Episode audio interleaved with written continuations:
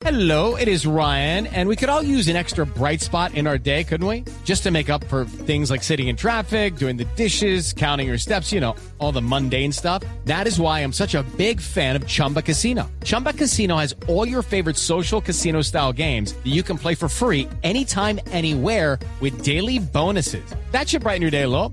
Actually, a lot. So sign up now at chumbacasino.com. That's chumbacasino.com. No purchase necessary. BGW. Void were prohibited by law. See terms and conditions. 18 plus. Radio. Muchas gracias, Pablo. Noticias muy importantes en el deporte para Colombia. Entre tanto, en el panorama nacional, una emergencia aérea se reportó en el área metropolitana de Barranquilla. Información con Diana Comas. Una avioneta privada aterrizó de emergencia en Isla Cabica, ubicada en el municipio de Soledad, donde, de acuerdo con el reporte del gobernador del Atlántico, José Tejebre, el piloto resultó ileso y no hubo heridos, de acuerdo con información preliminar. Hizo un aterrizaje de emergencia en Cabica. Cabica está compuesto por, por cuerpos de agua.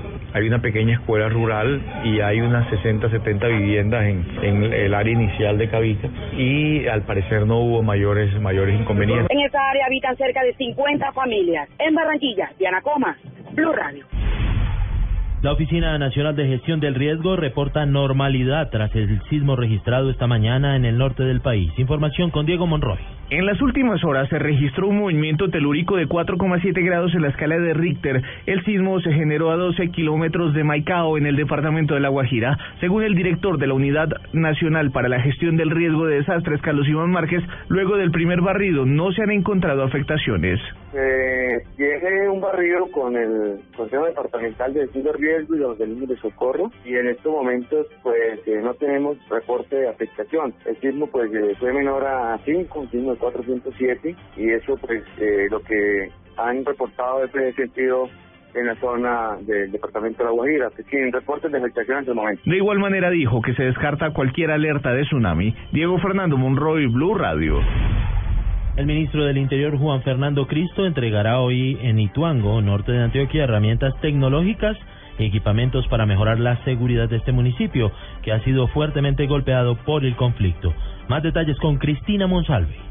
El alto funcionario ya entregó en el municipio de La Ceja una nueva estación de policía con capacidad para albergar a 20 uniformados. La inversión para esta obra fue de 1.044 millones de pesos. Hoy el ministro Juan Fernando Cristo llegará al municipio de Ituango, uno de los más golpeados por el conflicto armado, para inaugurar el Centro de Integración Ciudadana que se espera beneficia a cerca de 14 mil personas. Vamos a tener la oportunidad de entregarle a la comunidad de Ituango y de Venecia centros de integración ciudadana que estamos seguros servirán para ir aclimatando la paz y la convivencia en esas regiones. Y en el caso de la ceja, además, entregaremos a nuestra Policía Nacional una nueva estación que permitirá darle a nuestros agentes de policía unas condiciones de vida mucho más dignas. Según el gobierno, más de 76 mil millones de pesos se han invertido en 83 proyectos para mejorar la seguridad en 61 municipios antioqueños. En Medellín, Cristina Monsalve, Blue Radio.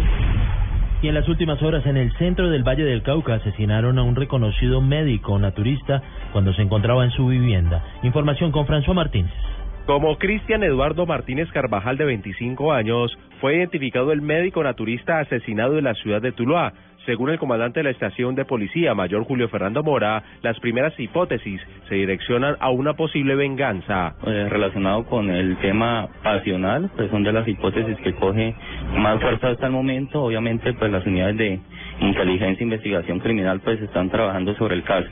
Esta persona también presentaba denuncias por estafa y por hurto. La policía sigue recopilando material a través de cámaras de seguridad que habían en el lugar de los hechos. Desde el Valle, François Martínez, Blue Radio. En noticias internacionales, Uruguay propone que el alcohol y el tabaco también entren dentro de la lucha mundial antidrogas. La noticia con Miguel Garzón. El secretario general de la Junta Nacional de Drogas de Uruguay, Milton Romani, pide que el alcohol y el tabaco sean objetos de la lucha mundial antidrogas como forma de tener políticas integrales, según divulgó la presidencia de ese país.